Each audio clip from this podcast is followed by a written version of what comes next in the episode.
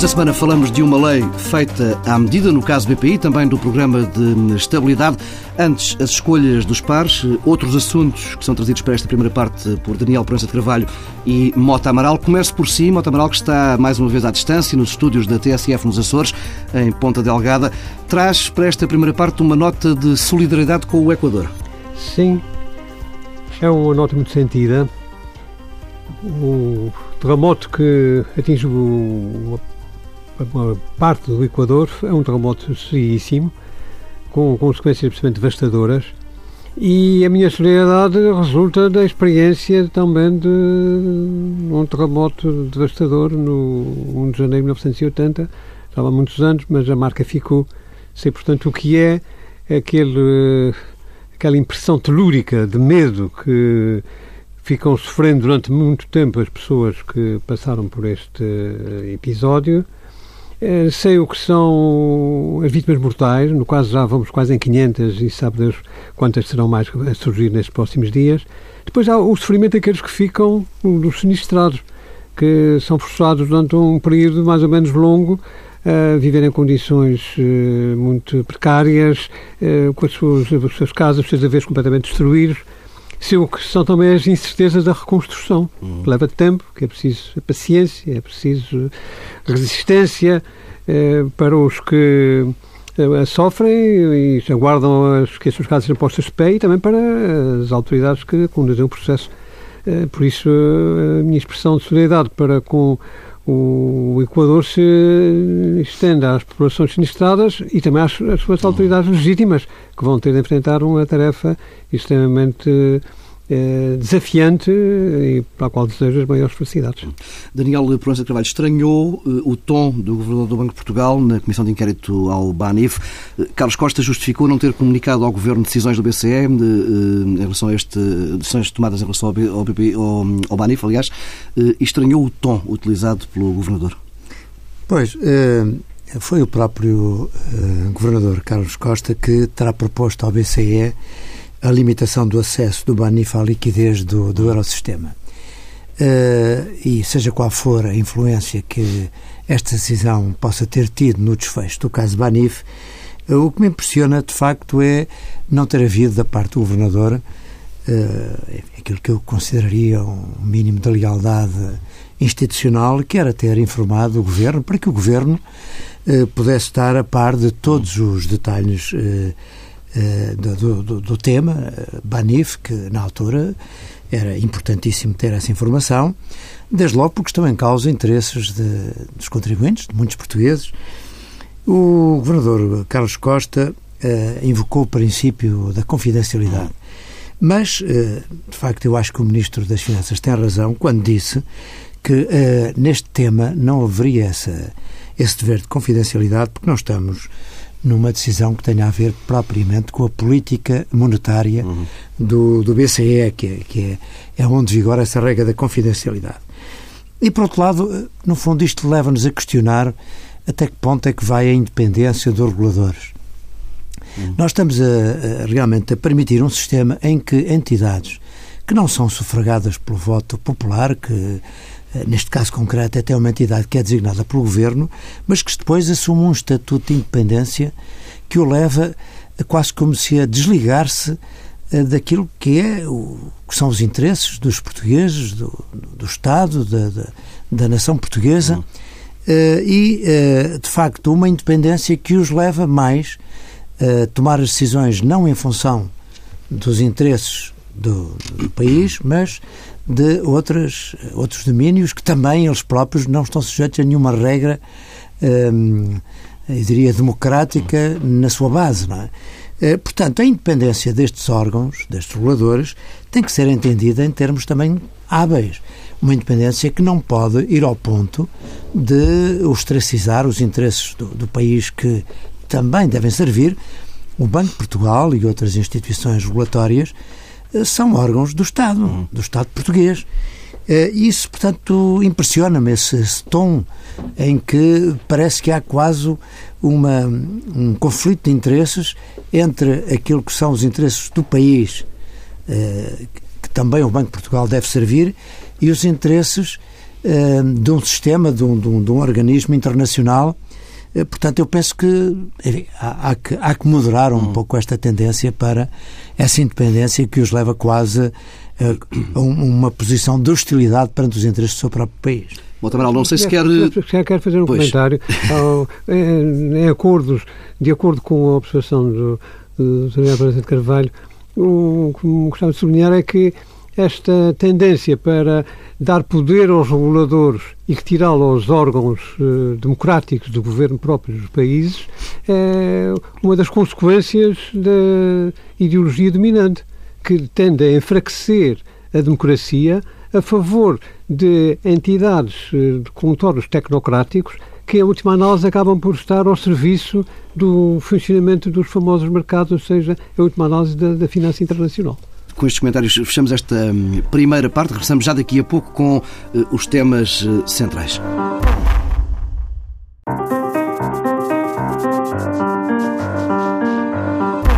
Regressamos com um tema que marcou a agenda hum, nos últimos dias e com alguma, se não mesmo muita polémica, a legislação que o Governo aprovou hum, à última hora, numa altura em que o negócio entre BPI, Isabel dos Santos e CaixaBank estava aparentemente fechado. Sabemos agora eh, que não houve, afinal, acordo entre as partes. O diploma foi publicado hoje em Diário da República, entra em vigor a partir de 1 de julho. Na prática, implica que os, brancos, os bancos têm até hum, ao final do ano para desblindar os estatutos, para remover as limitações ao exercício de direito de voto dos acionistas.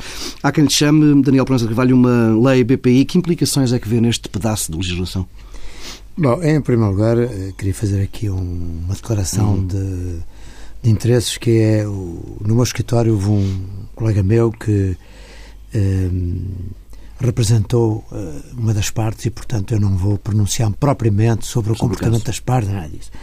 Relativamente ao decreto, uh, não é a primeira vez que este tema é abordado em Portugal. Já há vários anos que, designadamente, a CMVM cada vez que vem um governo, tenta introduzir uma legislação uh, neste sentido. E eh, a tendência até é uh, introduzir uma legislação aplicável a todas as sociedades cotadas. Neste caso concreto, há uma há, há um tema que, nesse aspecto, até ainda é mais grave, porque, de facto, este diploma não é para todas as sociedades que estão cotadas na Bolsa, mas é apenas para as entidades financeiras, com exclusão das caixas económicas e as caixas de caráter agrícola mútuo. Houve, de resto, alguma polémica no Governo à volta disso, porque havia parte de, do Governo que queria que fosse, de facto, aplicada a toda a economia, não é? Toda, bem, bem, a todas as empresas exatamente. cotadas. Eu, eu, eu considero que esta legislação... Uh, não faz sentido e que é, de certo modo, ilegítima, a menos, e aí o poder do, tem, o Estado tem esse poder, a menos que legisle para o futuro. Isto é, eu compreendo que o Estado, se assim o entender, possa legislar para o futuro, dizendo que não são permitidos estes, este, este nos estatutos das sociedades comerciais, eh, normas que limitem o poder de voto eh, de determinados acionistas. Agora, já me parece abusivo que essa legislação seja introduzida com efeitos, no fundo, retroativos, ou seja, mesmo nas sociedades onde os acionistas, de livre vontade, eh, estabeleceram regras deste tipo. Hum. E regras que também têm a sua racionalidade. São regras que, no fundo, pretendem defender acionistas minoritários e também eh, defesa de perante OPAs hostis. Repare, se qualquer de nós, vamos aqui imaginar que estamos aqui três a conversar, resolvemos constituir uma sociedade para, para qualquer atividade, nomeadamente jornalística, e, e não queremos que nenhum de nós tenha um poder uh, superior aos outros na uhum. sociedade. E, portanto, estabelecemos que cada um de nós tem uh, a mesma percentagem. É legítimo que, mais tarde, o Estado, intrometendo-se nesta nossa liberdade, uh, nos imponha regras uhum. e viole um pacto que nós estabelecemos uh, com total liberdade. Penso-me que, que eu não deve fazer. Agora, mais grave ainda, e isto é talvez o ponto mais polémico, é que esta legislação, no momento em que é introduzida e pela forma como é introduzida, leva toda a gente a pensar que foi uma legislação criada para resolver um problema uh, num, num, banco, não é? Uhum. Onde havia um conflito entre acionistas e decidiu o governo introduzir uma legislação que beneficia um acionista e que prejudica outro acionista. E, de facto, isto uh, leva, de facto, uh, ainda porventura, a considerações de maior abuso de intervenção, porque eu acho que o Estado não pode intrometer-se num tema privado para dar prevalência a um acionista em prejuízo do outro e porventura isto vai criar aqui mal-estar a vários níveis. E, uma vez mais, é também a confiança que é posta em causa, porque uh, uh, para que a atividade económica se desenvolva de forma positiva para todos nós, é necessário, de facto, que haja regras transparentes para todos e que não haja mudanças do humor do legislador procurando intrometer-se, digamos, de uma forma que, que, menos transparente na, na atividade económica. Mota Amaral, qual é a sua opinião? O Estado também não deve meter a colher nestes negócios privados? O Estado tem um, uma função e uma obrigação de garantir o, o, interesse geral e o bem comum. Uhum. Portanto, dentro deste quadro, é possível eh, intervir.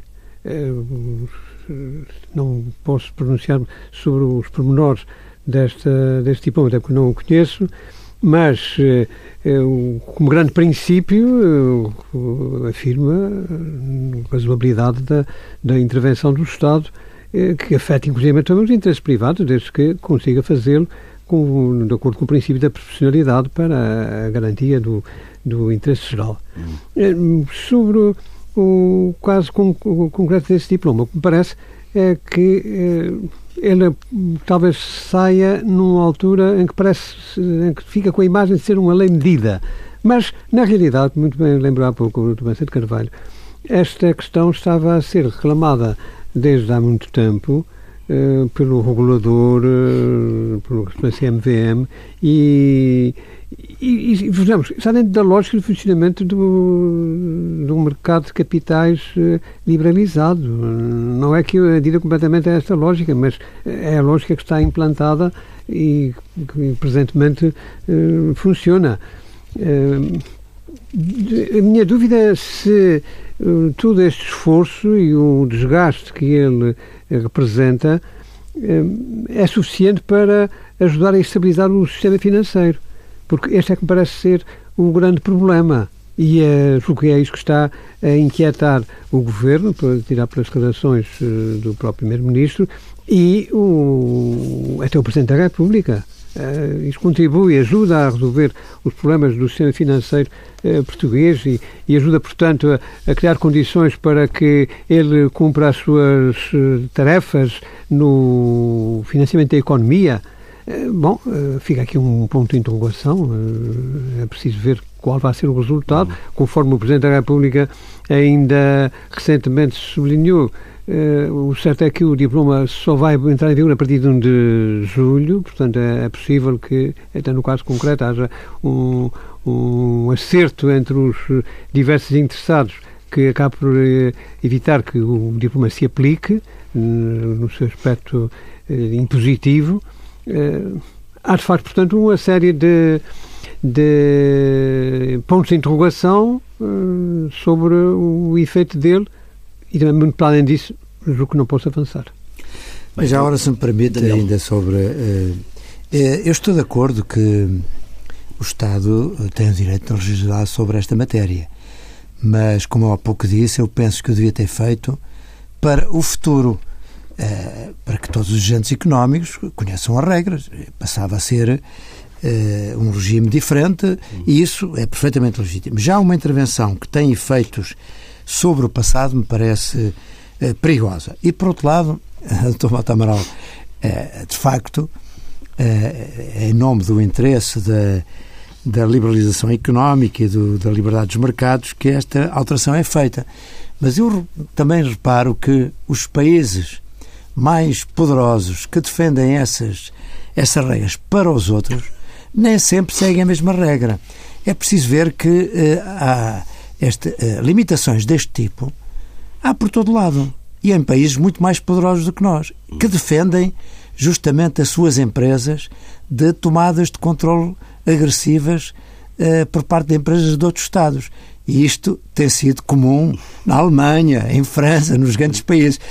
Não, eu noto também que, mais uma vez, eh, nós, portugueses, com uma certa ingenuidade, eh, estamos sempre dispostos a adotar essas medidas eh, que depois também não defendem, muitas vezes, os interesses das empresas portuguesas perante as tomadas de controle agressivas. E sublinho também ainda que esta medida, se ainda fosse para todos os sectores, ainda se podia compreender que era justamente para dar sequência a esse objetivo que vem de longe, realmente, de liberalizar banca, é? mais ainda. Agora, eh, não foi para todos os sectores, foi apenas para o sector da banca e tudo leva a crer que, na verdade, acaba por ser aplicado para já a um caso em que uh, haveria interesses uh, em conflito. Não é? Outra não sei se quer acrescentar alguma coisa.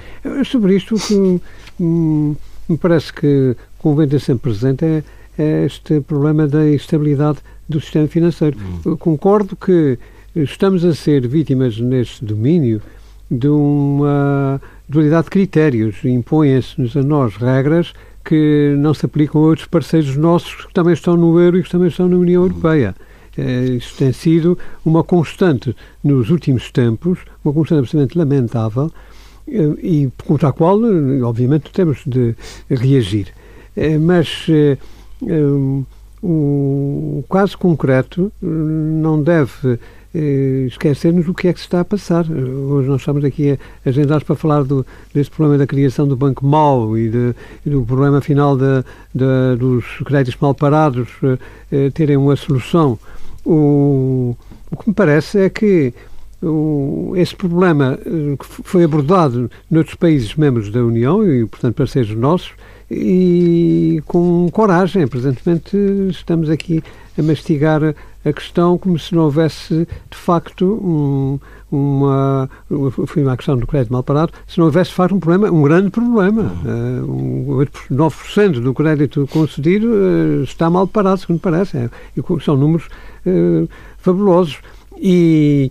No, quando, se lembra, quando nos lembramos do que tem acontecido ao longo dos últimos anos no sector bancário, com o colapso sucessivo de eh, inúmeras marcas, eh, temos de estar religados. Eh, Compreende-se que haja neste momento um, um fator de dúvida que isso inquieta o Estado e que, ele, que o Governo procure tomar providências neste respeito.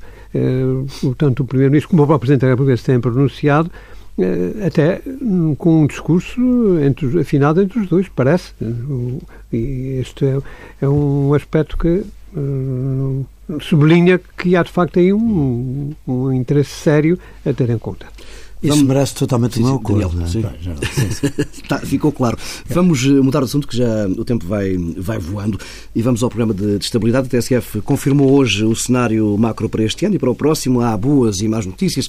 Eh, este ano não há qualquer alteração, logo não há necessidade de, de avançar com medidas extraordinárias, é pelo menos a garantia que nos é dada por diversas fontes do, do Executivo que contactamos uh, ao longo do dia, mas, uh, e este aqui é um grande mas, o Governo decidiu rever em baixa as previsões para o próximo ano, o crescimento vai continuar num ritmo bastante contido, 1,8% do PIB, o mesmo valor uh, para este ano, e reflete essa contenção no crescimento da economia, reflete o esforço de contenção orçamental que é bastante mais alto do que estava inicialmente previsto. Nas novas estimativas, o Executivo prevê atingir um déficit de 1,8% 0,4% em 2017, no próximo ano, eh, o que implica um esforço de 1.400 milhões, isto a somar a algumas eh, medidas que vão ainda ter efeitos no próximo ano, por isso o esforço de contenção vai ser eh, bastante elevado. Meus caros, não vamos entrar aqui em análises de macroeconomia, o que lhes pedia era uma análise política. Daniel Prança de Carvalho, como é que estas metas são compatíveis com a manutenção da felicidade de, a médio prazo de PCP e do Bloco de Esquerda? Eu penso que vai ser um exercício muito difícil que exigirá de António Costa ainda bastante mais, mais habilidade, habilidade, do que aquela que ele tem revelado até agora e que tem sido muita.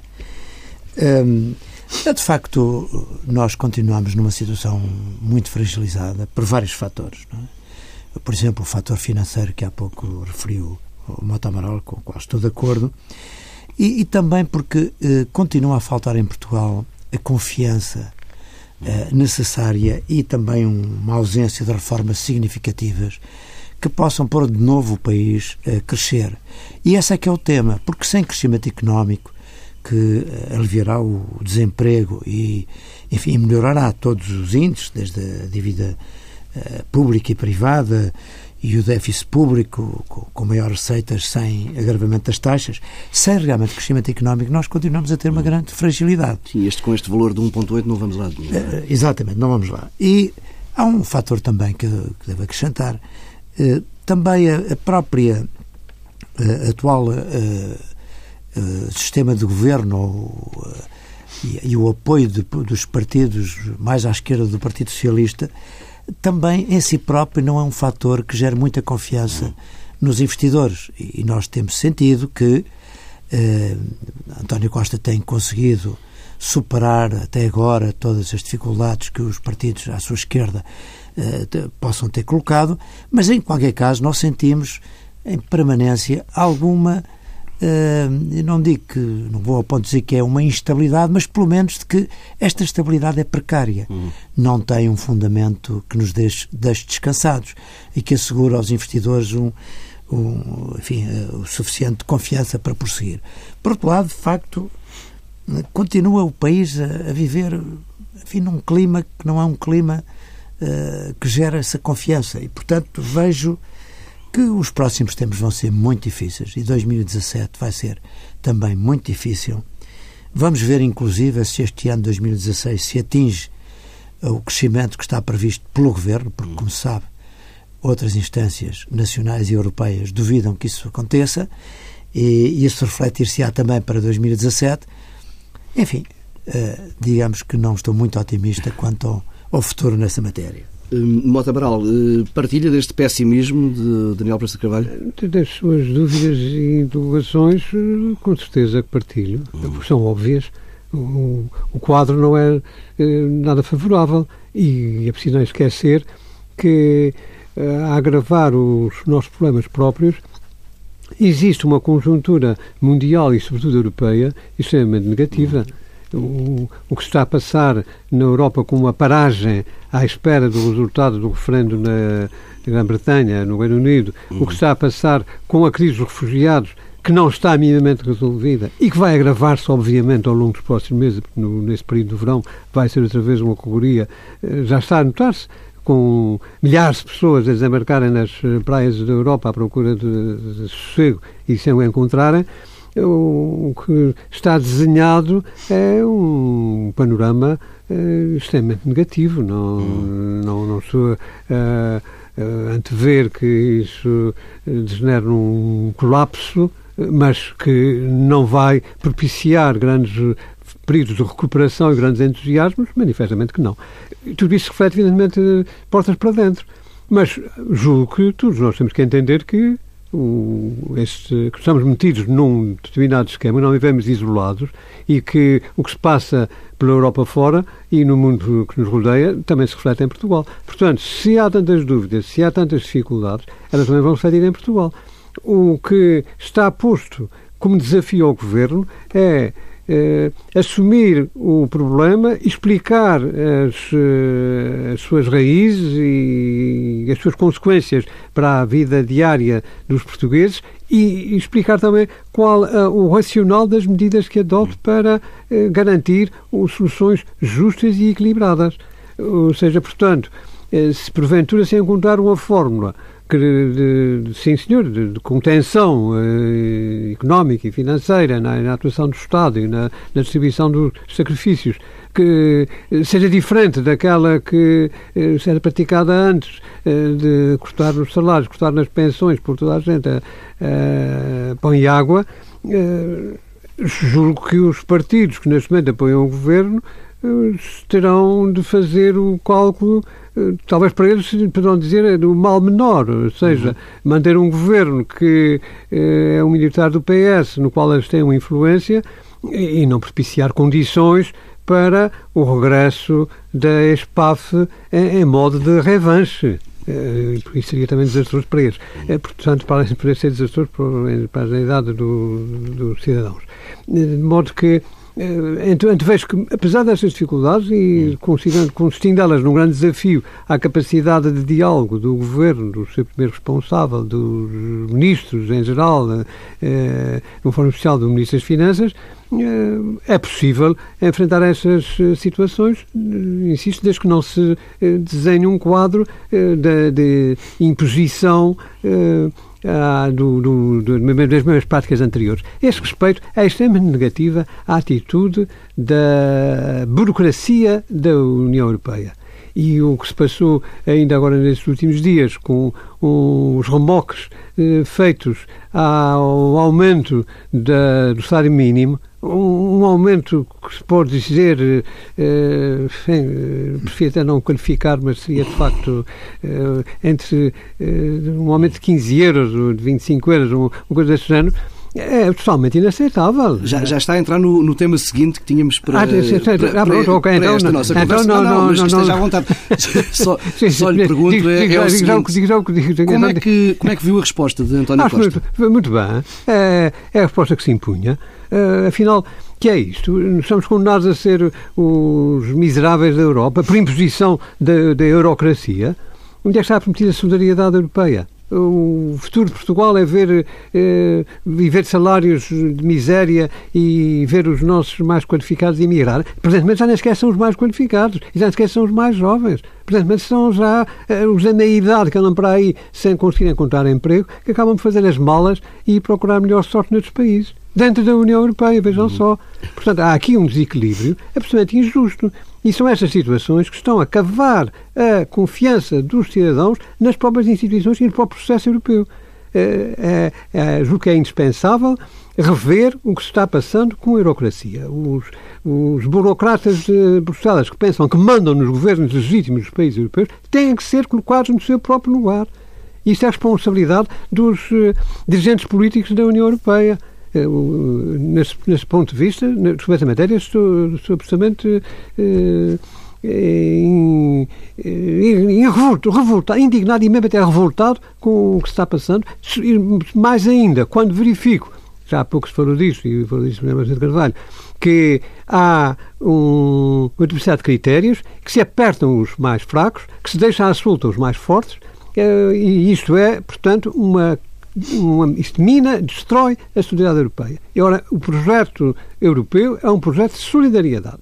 Isso não é um projeto de solidariedade, é um projeto, então, errado. Uhum. É um, houve uma deturpação do projeto inicial da União Europeia, é um projeto de domínio, é um projeto de submissão e isso, manifestamente, nós não podemos aceitar. Daniel Pranza Carvalho, partilha desta indignação? Uh, partilho. Uh, mas acrescentaria ainda o seguinte: uh, as dificuldades de, do país para além dos fatores que referiu uhum. uh, Mata Amaral, uh, é que também uh, aqui, junto, muito próximo de nós, e de outros países que, com quem temos relações que são privilegiadas, como é o caso de Espanha, Angola, Brasil, são três países que vivem situações muito também difíceis por razões diferentes. Em Espanha há uma crise política bastante mais grave do que a nossa, uhum. que é um país que está sem governo já há vários meses e ainda não se sabe como é que é onde se esse impasse. Isso tem, obviamente, repercussões eh, na atividade económica. Uh, Angola, como se sabe, uh, enfim, está a viver também um período de dificuldades uh, em resultado da baixa do, do, do, preço do crudo. O Brasil está numa situação caótica do ponto de vista político e já estava numa situação de depressão economicamente. Claro que esta este caos que se vive no Brasil do ponto de vista político vai ter ainda repercussões mais negativas na atividade económica. A própria China, que também fez investimentos importantes em Portugal e que podia ser também um, um parceiro, entre aspas, que nos podia ajudar em momentos difíceis, não está neste momento também no seu melhor. Portanto, há aqui uma conjugação de fatores uh, negativos que afetam uh, a nossa situação. E, portanto, eu também concordo que eh, será necessário que os partidos à esquerda do Partido Socialista eh, enfim, não se coloquem em posições fantasiosas uhum. eh, e que também olhem para a realidade com, com alguma humildade, não é? Que, é? que é disso que se trata. E muito rapidamente, como é que viu a questão, a resposta de António Costa à, à Comissão Europeia, aquele relatório? Perfeitamente bem. Eu, eu acho de facto inacreditável que suscita alguma preocupação esta subida mínima do, do salário mínimo. Como se isto tivesse alguma influência no desemprego, como aliás o, o Comissário Europeu referiu, ou a Comissão, considerando que o aumento do salário mínimo ia e aumentar o, o desemprego. Como é óbvio, não teve influência nenhuma. Os nossos problemas do desemprego têm razões noutros fatores muito profundas. Não é um mínimo alteração do, do, do salário mínimo que afeta isso. E nesse aspecto estou totalmente de acordo com o que disse o Dr. Mota Amaral, que eh, nós, eh, quer dizer, não, não é pelo, pela política de salários baixos que vamos competir. Vamos competir por outras razões e temos boas razões para competir. Uhum temos que fazer reformas no Estado, sem dúvida. Temos que tornar um Estado mais eficiente, menos oneroso, porque é aí que eu penso também que se joga muito da, da capacidade dos governos em poderem ajudar a recuperação económica. Há muito a fazer entre nós e o que eu lamento é que não tenha sido possível existir um consenso maior, eh, não apenas na sociedade portuguesa, mas também na política portuguesa, porque nós, justamente porque as dificuldades são muito grandes, internas e externas, é que deveríamos unir esforços para, para poder enfrentar essa realidade tão difícil. Ponto final desta segunda parte do Pares da República. Regressamos já daqui a pouco com eh, sugestões para os próximos dias.